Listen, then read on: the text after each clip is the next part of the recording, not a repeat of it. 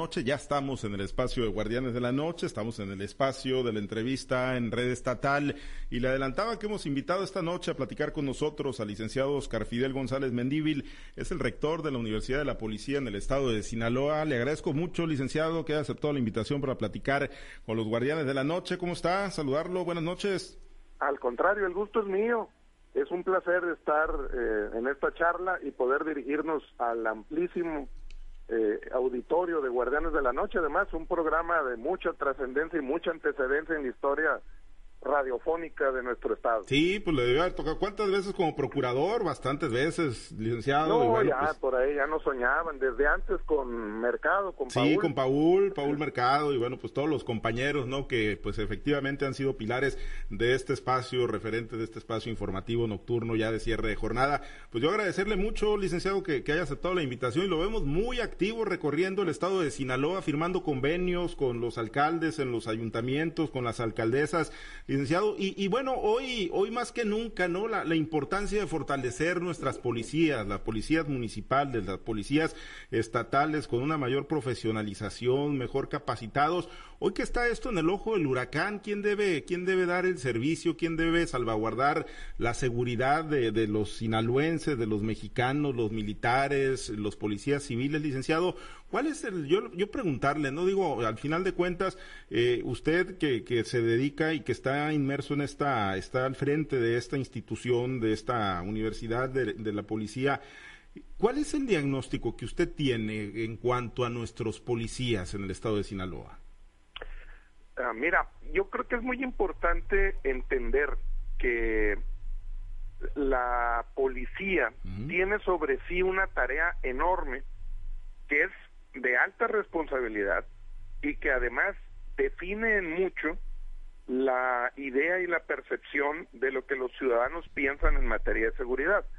Es decir, el contacto, la interacción que la ciudadanía tiene con su policía, pues define cómo los ven. Y la verdad es que si tú te pones a analizar las estadísticas del INEGI en la famosa ENVIPE, la encuesta de victimización y percepción de seguridad, constantemente te das cuenta que hay una desconfianza que se refleja precisamente en esta visión de ineficiencias, de falta de habilidades y de capacidades de la policía. Eso es algo que hay que aceptar para partir de ahí en cualquier proceso de mejora. Ahora, la intervención que nosotros tenemos como universidad, pues se refiere precisamente a la formación de policías. Y esta formación de policías tiene que dotarlos de herramientas pues para resolver los problemas que en nuestra sociedad se presentan y en donde ellos tienen la obligación de intervenir. Uh -huh. Y sobre todo, que al hacerlo lo hagan de manera eh, técnica, con una preparación de alta calidad, pero que sea respetuosa de los derechos humanos y que sea sobre todo humanitaria, solidaria y consciente de que se preste en un contexto complicado, en el que cualquier error de un elemento hace que la percepción de toda la corporación sea desfavorable. Y están en, en el ánimo de capacitarse los, los elementos, hay, hay, hay, esa voluntad de, de entrar a esa capacitación continua, licenciado. Fíjate que hemos encontrado que hay muchos, había un mito, perdóname uh -huh. que me regrese a sí. esto, había un mito de que ya no había gente que quisiera ser policía en el uh -huh. estado de Sinaloa y que había que traerlos de otras entidades, de otros lugares. Ciertamente pues representa una oportunidad y no se cierra a nadie de ninguna parte de, de la República. Pero lo que vemos constantemente de las personas que acreditan sus evaluaciones, incluyendo la de control de confianza, es que son fundamentalmente sinaloenses. Quiere decir que sigue habiendo una parte de compromiso comunitario y por supuesto otra parte que lo ve como una posibilidad de acceder a un trabajo digno. También es, parte del, atractivo que tiene eh, este tipo de corporaciones. Pero creo que para mí lo rescatable es esto, que mujeres y hombres sinaloenses siguen pensando y siguen aspirando a ser policías fundamentalmente porque quieren trabajar en favor de su comunidad. Por supuesto que después hay una serie de factores que influyen en la operación, pero si nosotros partimos de esta base que es positiva y reforzamos precisamente estos, eh, estos factores, no tengo duda de que eh, con la insistencia, con los procesos acreditados que tenemos en la universidad, vamos a empezar a lograr, primero, lo primer asunto, que tengamos policías mejor capacitados, pero también con mejores grados académicos de estudio, porque no solamente formamos policías, es decir, no pasan por nosotros solamente los cadetes que aspiran a ingresar a una corporación, sino que una vez dentro, pues hemos estado preocupados porque la universidad tenga una faceta en la que siga siendo una opción educativa, que es lo que hemos andado haciendo, como bien lo refieres tú, firmando los convenios con cada municipio para que tengan acceso a mejores condiciones para desarrollar sus estudios universitarios. ¿Qué oferta educativa tienen en la Universidad de la Policía en Sinaloa, licenciado? Mira, para este año el Consejo Académico de la Universidad, compuesto por alumnos y autoridades, aprobó eh, en licenciatura, tenemos la licenciatura en Seguridad Pública, la licenciatura en Criminalística, que es la clásica que en todas las versiones que ha habido de la universidad que la precedieron, tanto en la academia como en el instituto, también existía. Y tenemos ahora una que es 100% en línea, que es novedosa, y que es la licenciatura en Derecho y Seguridad Pública, que eh, estamos promoviendo la 100% en línea porque esta te da posibilidades de que un elemento de una corporación en Choix, en El Fuerte, en Ahome, tanto como en Escuinapa, en El Rosario, en Concordia, en San Ignacio, pues pueda acceder a ella, porque, te quiero decir, que no es la clase en línea normal, o sea, no es la clase a distancia tradicional en la que el maestro está conectado en su computadora y los alumnos y las alumnas están conectados en la suya al mismo tiempo. No, aquí estamos grabando los contenidos educativos, los subimos a un sistema interno de la universidad al que los alumnos y las alumnas tienen acceso y ellos deciden en qué momento van accediendo a todo este material. Lo único que hacemos nosotros pues son les ponemos tareas, hay fechas específicas para las evaluaciones, de tal modo que ellos van dosificando su propio camino. Con la eh, aclaración importante, y aunque en este diseño pensamos en las policías, en los policías, está abierta a cualquier persona, pues que cumpla con sus estudios este, de, media superior, exactamente, que tengan su prepa y se puede inscribir a cualquiera de estas tres carreras o los posgrados que tenemos maestría y también doctorado en seguridad pública y tenemos maestría en investigación criminal y doctorado en derecho procesal penal del sistema acusatorio, que es el famoso nuevo sistema. Ahora, para, para, ya hablando del tema de los policías, ¿no? A propósito de los convenios que han estado firmando y que, y que les generan, pues ahí, alternativas atractivas, ¿no? De, descuentos o, o, de becas, eh, hay, el interés, eh, por ejemplo, pues alguien que, que, se actualiza, que se preocupa, ¿no? Por tener mejor conocimientos, por alcanzar un grado de, licenciatura, eh, rector, pues obviamente es porque aspira a tener mejores sueldos, mejores condiciones laborales. Esas se las están proporcionando eh, los ayuntamientos, las direcciones de seguridad pública, la Secretaría de Seguridad Pública en Sinaloa, la Fiscalía General. ¿Sí están retribuyendo a quien se esfuerza por estudiar en la universidad, la policía o en cualquier otra institución?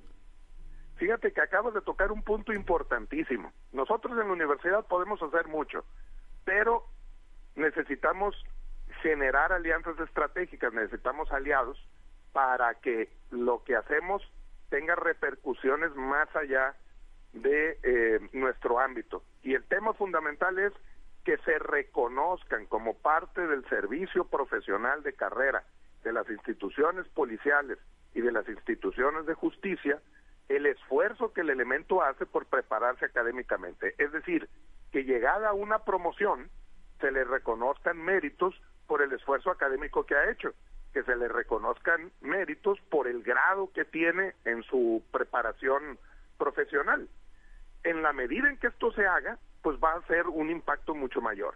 Ahora, ¿cuál es la circunstancia actual? Bueno, hay, hay instituciones, tú lo acabas de decir, como Fiscalía, como Secretaría de Seguridad Pública del Estado, como aquellas secretarías de seguridad de los municipios más grandes que tienen mayores posibilidades de desarrollo de su sistema profesional y que lo toman en cuenta.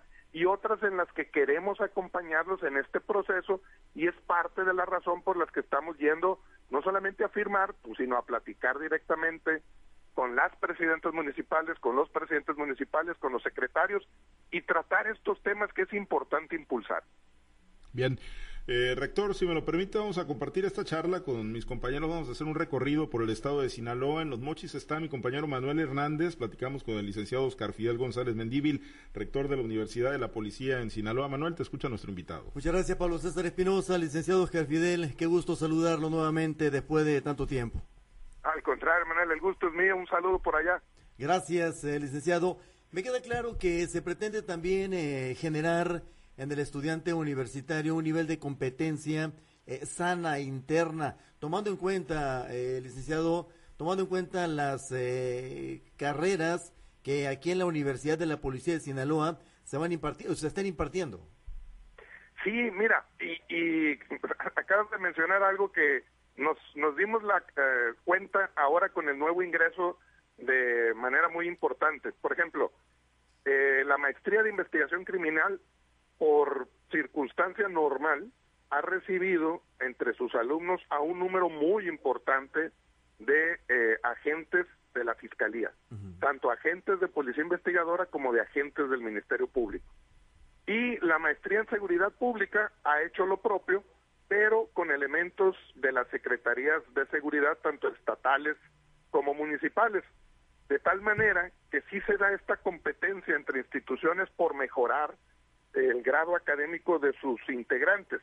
Por supuesto, con un esfuerzo individual que responde al deseo de estudiar de cada una de las personas que las integran, pero también con el apoyo de los mandos que no solamente están eh, empleando los beneficios que la universidad les da, sino implícitamente se comprometen no solo a permitirles que se registren, sino a que cursen el, el resto de la, de la maestría lo que significa pues permitirles el acceso en los tiempos y plazos en los que deban de atender sus compromisos académicos. Perfecto. Ahora, licenciado, estos hombres y estas mujeres que están en la universidad, una vez que egresan, ya ustedes tienen la primera generación de egresados, van a la calle, van a, alistarse como elementos de la Fuerza Policíaca Municipal y Estatales de Sinaloa. Es correcto. Mira, es muy importante y si me permites, aprovecho la oportunidad para establecer que la universidad tiene dos tareas básicas. Primero, formar policía, que es este, el proceso en el cual se abren las convocatorias, se presentan los, las este, constancias que acreditan el cumplimiento de los requisitos, van a la valoración psicológica, de trabajo social, de control y confianza, y después pasan a la universidad. Terminado el curso, que en el caso de los cadetes es de seis meses aproximadamente para policías preventivos y para policía de investigación, y después se integran a sus corporaciones. Esa es una parte que hacemos. Pero esta parte que estamos promocionando ahora tiene que ver con que ya ingresados y ya siendo parte de las corporaciones puedan continuar sus estudios. Por ejemplo, en caso del perfil de policía preventivo, el ingreso se da teniendo preparatoria. Pero siempre les hemos dicho, pero la ley si bien te obliga a tener prepa para entrar, no te obliga a que te quedes en la prepa durante todo el desarrollo profesional en la corporación. De tal manera que esta es la parte, la segunda parte en la cual queremos nosotros captar muchos elementos que integren las instituciones de seguridad y justicia para ayudarlos en este proceso de continuar con su profesionalización que inició cuando ingresaron ellos a la hoy Universidad de la Policía. Bien, ahora una última pregunta de mi parte, porque están mis compañeros esperando. Estas, estos elementos, hombres y mujeres, una vez eh, alistados en la Policía Preventiva de cualquier municipio, me, vengo al municipio de Ome, ¿será posible, licenciado Oscar Fidel, y, de esto usted, usted sabe más eh, que nosotros, cambiar la percepción de la ciudadanía hacia las corporaciones municipales, eh, que son las primeras respondientes en muchos aspectos? Sí se puede, pero necesitamos un compromiso de trabajo conjunto. Mira, yo tengo muy claro que todo lo que podamos hacer en la universidad se acaba en el momento que el comandante le pega un manotazo a la patrulla y le dice, no, aquí las cosas se hacen como yo quiero. Exacto. En ese momento tenemos el problema de articular una sola visión del trabajo policial. Y afortunadamente tenemos un modelo policial y de justicia cívica en el país. Es un modelo aprobado el año pasado. Nosotros estamos empeñados en seguir ese modelo, que nos obliga a preparar una policía más humanista, menos represiva.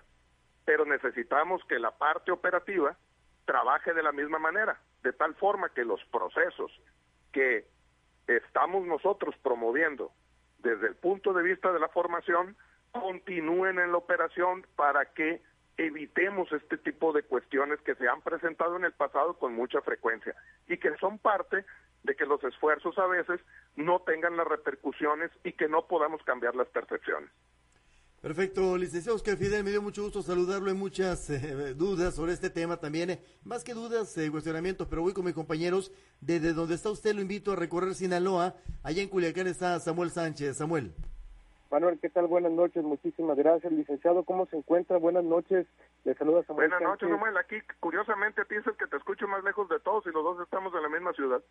Exactamente, así son las cosas, licenciado. Bueno, primeramente saludarlo y también preguntarle sobre esta circunstancia pues que ocurre aquí en las corporaciones en Sinaloa. Hay que reconocer que todavía enfrentamos pues la problemática del déficit de policías de las corporaciones, el caso de la policía estatal, de los municipios, y ustedes ante ello son una pieza fundamental para de ahí, de los jóvenes eh, que se están formando en esta universidad, con un esquema muy diferente al acostumbrado, que puedan salir, incorporarse directamente a estas eh, secretarías de seguridad pública estatal o en el caso de los municipios, conocer a, a, corto plazo, eh, rector, a cuántos policías ustedes piensan egresar pues de esta universidad y serían eh, directamente para para qué municipios si ya tienen un plan.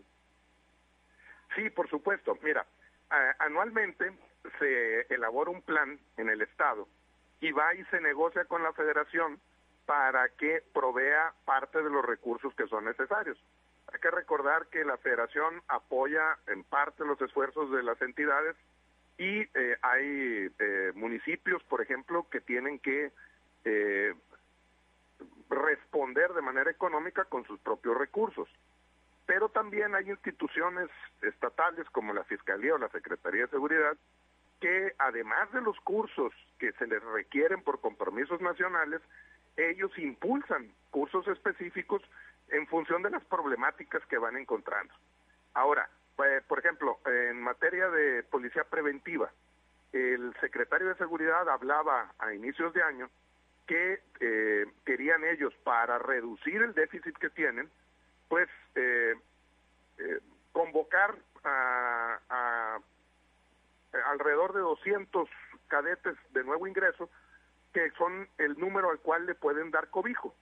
Y te quiero decir que estamos preparando precisamente eh, un número superior a ello. Eh, estamos hablando de poco más de 200 y hay que tomar en cuenta, bueno, que no todo el mundo pasa el curso también. De tal forma que vamos a cumplir con esa meta. Pero también te quiero decir que el próximo lunes, además de empezar grupo con los municipios, de agentes preventivos, vamos a iniciar de custodios, lo que me parece fundamental, porque a veces no los contemplamos y son una de las áreas más necesitadas, no solamente de personal, sino de personal altamente especializado, que finalmente es una labor complicada y, por ejemplo, pues tenemos eh, los numerosos cambios que hemos visto en los últimos meses en el Estado. Rector, pues preguntar precisamente sobre esa circunstancia de los policías que mencionan o aspirantes a policías quienes están tomando pues su curso ahorita educativo, ¿cuántos de ellos están desertando en el camino y cuáles son los motivos que los está llevando pues a dejar la universidad? Si bien usted decía hace unos momentos de que pues las personas que buscan eh, pues incorporarse a esta profesión no tienen miedo a ser policías, eh, ¿cuáles otros elementos sí los podrían estar llevando pues a abandonar este camino? Sí, con mucho gusto. Mira, eh, casi siempre tenemos las bajas iniciales en los eh, en la primera semana, en los primeros 15 días. Y la causa que, porque antes de llegar a eso, pues hay todo un proceso. Tenemos personal que los aconseja, que platica con ellos, que ejerce labores de tutoría, y en este diálogo, pues nos van perfilando la respuesta fundamental es por razones económicas, es decir, a, no obstante el apoyo que se les da, existe una circunstancia en las cuales ellos sienten que son cabezas de familia y que necesitan generar mayores recursos y entonces abandonan sus su periodo de formación. La otra en la universidad? ¿Perdón? hay becas que les becan a los jóvenes. Sí, pero hay, hay beca para los estudios universitarios. Repito, y, y permítanme volver a, expresarme en este sentido. Tenemos dos tareas. Formar policías. Esta se da con las reglas del Secretariado Nacional y de acuerdo con ellas ahí está establecido cuáles son los las materias, cuáles son los tiempos en que hay que estar este residente, residiendo dentro de las instalaciones de la universidad para poder tener un curso de aproximadamente seis meses. Eso es un proceso. Ahí no podemos dar becas porque hay un apoyo económico que se da por parte de la federación o del estado o de los municipios para apoyar a cada uno de los elementos que están en ese proceso.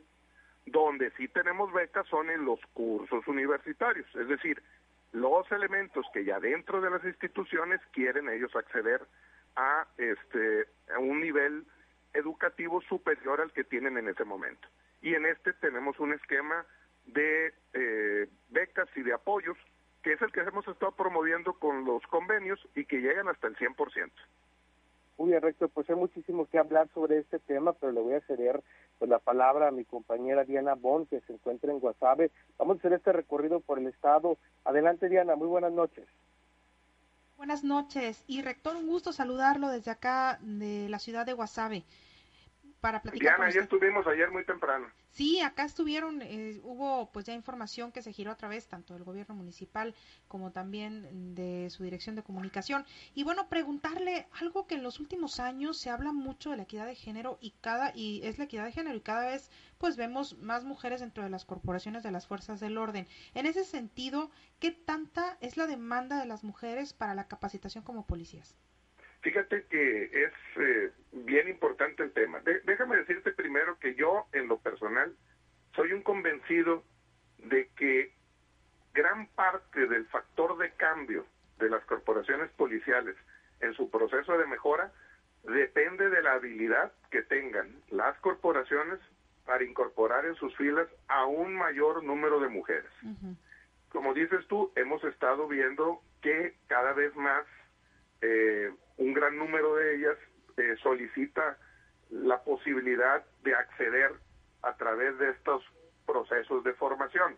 Estamos hablando alrededor del 20% del total de la composición de los grupos de cadetes, cuando anteriormente no llegaba al 10%, pero sigue siendo bajo.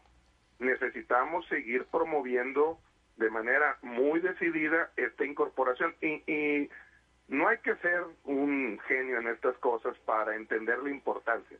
El principal problema que atienden las policías en términos de los servicios que prestan en función de la tipología delictiva es la violencia familiar.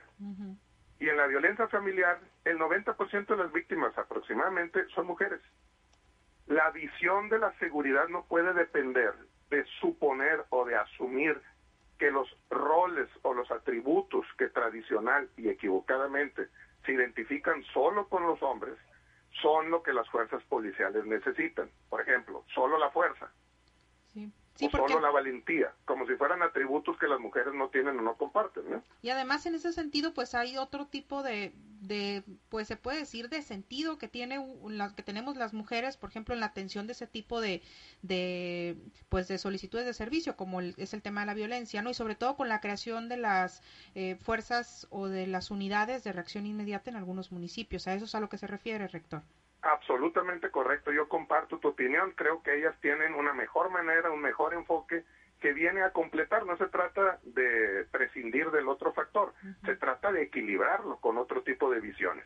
Y eso creo que debemos de promover entre todos. Y son, la mayoría son mujeres jóvenes, que es decir, desde los 18 se deciden o un poquito más grandes. Fíjate que más o menos la edad promedio es alrededor de los 20, 21 años. Pero sí, tenemos desde cadetes muy jóvenes hasta eh, personas que ya tienen responsabilidades como cabeza de familia. En el caso de la universidad es lo mismo.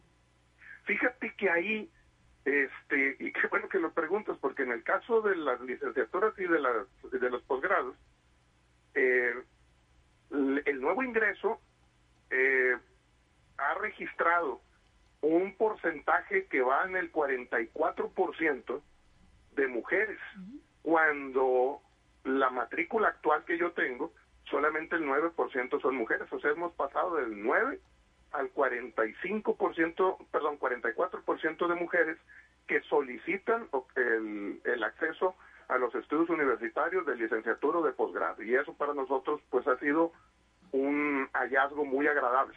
Pero esto no es de, una, de un ciclo para otro, sino en determinado tiempo, un, tiempo más extenso. Pues mira, esto lo hemos visto del año pasado a este. Es, es mucho, es mucho el cambio. Es mucha la diferencia, sí. Sobre todo porque son carreras que también estaban ahí sí a lo mejor más identificadas con, con los hombres, ¿no?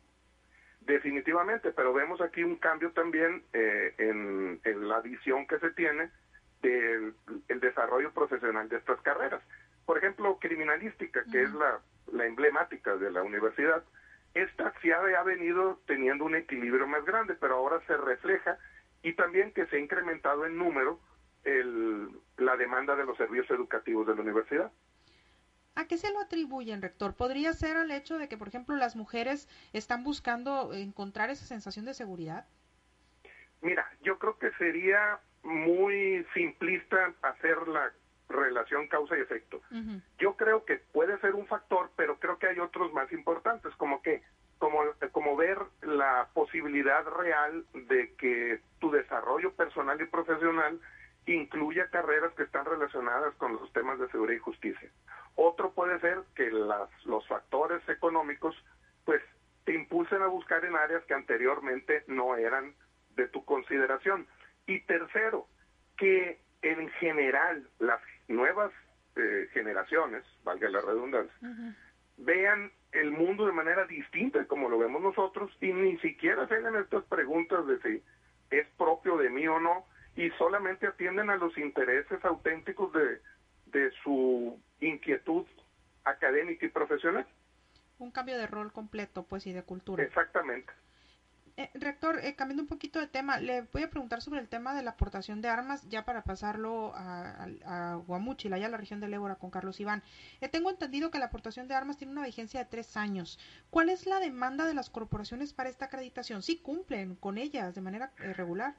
Bueno, en la, son procesos que lleva la Secretaría de la Defensa Nacional, hay, este, están regulados en la Ley General de Armas de Fuego y Explosivos, y la licencia oficial colectiva, bueno, pues para que se expida, deben de reunirse una serie de requisitos que no solamente son evaluaciones personales, sino condiciones materiales de trabajo. Por ejemplo, en algunos casos y dependiendo del, de la amplitud, eh, la necesidad de tener su propia armería, de tener un polvorín resguardado con cierto tipo de, de adecuaciones, etcétera. Entonces, cada una de las corporaciones tiene retos diferentes en función de sus recursos materiales, de sus recursos humanos, etcétera. Eh, finalmente, nada más preguntarle en ese sentido, en el tema de armas, a ver si eh, puede contestarme en, lo que le voy a preguntar. Eh, en el caso aquí de Guasave, por ejemplo, nos comentaba el secretario de Seguridad Ciudadana que no tienen suficientes armas, inclusive eh, se las prestan cambiando de turno. ¿Eso se puede?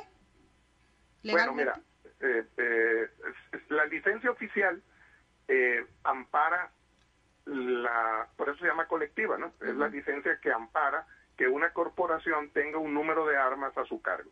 La decisión interna, bueno, pues corresponde a ellos. Ah, Pero sí quiero ser muy claro en esto, son decisiones de las corporaciones y de sus áreas operativas.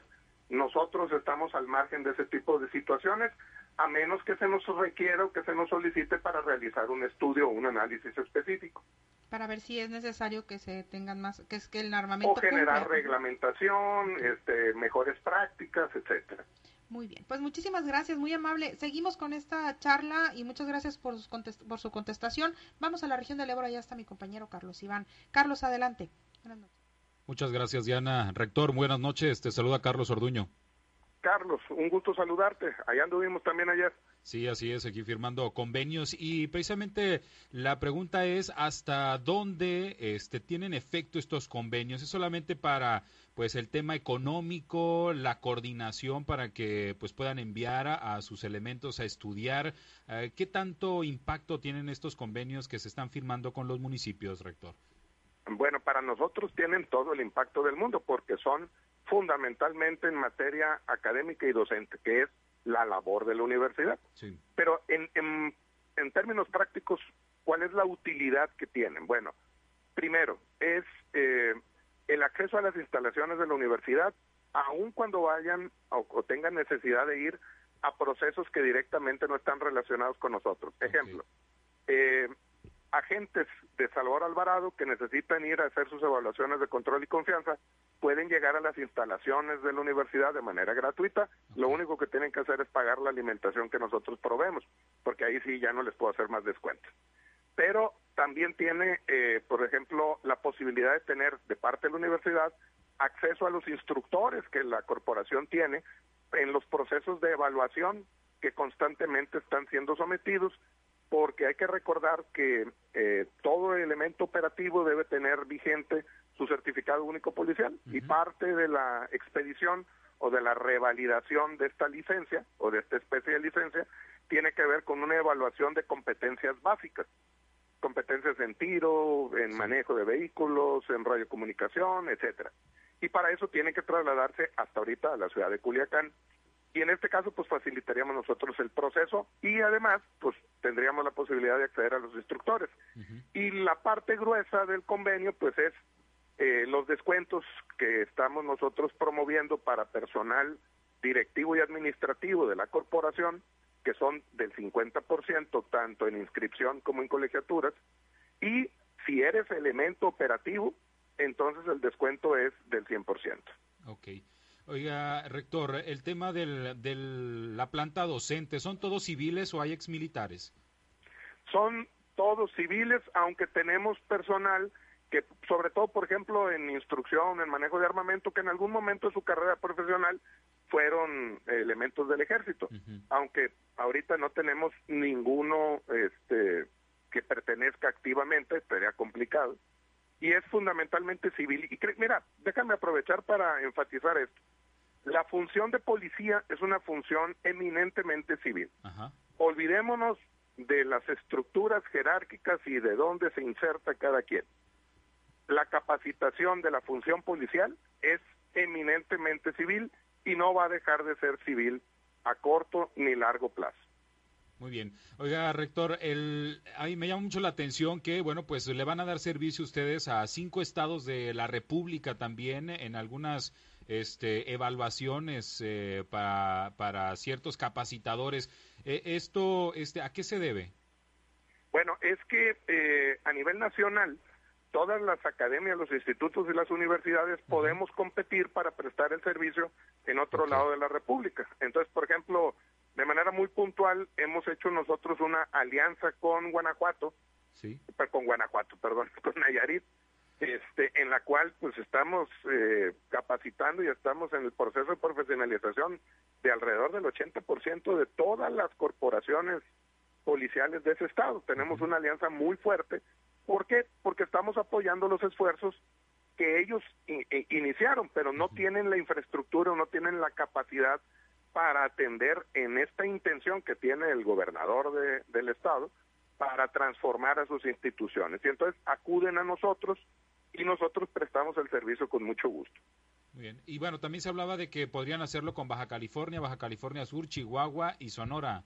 Es correcto. Eh, eh, por ejemplo, en Baja California estamos trabajando con la Fiscalía, del mismo modo que lo venimos haciendo en Durango, y eh, pues estas carreras universitarias, estos posgrados los hemos promovido también en estas entidades. Esta zona, la noroeste, nos constituimos todos en la región precisamente noroeste del eh, como en la academia o consejo académico regional.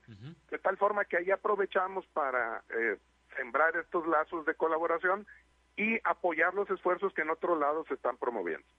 Muy bien pues muchas gracias. Le agradezco mucho la oportunidad de platicar. Vamos a regresar con Pablo César Espinosa. Buenas noches buenas noches Bien, gracias, muchas gracias, eh, Carlos Iván. Eh, rector, dos preguntas rapidito nada más antes de concluir, porque además tiene todas las credenciales del mundo, ¿no? Para emitir una opinión.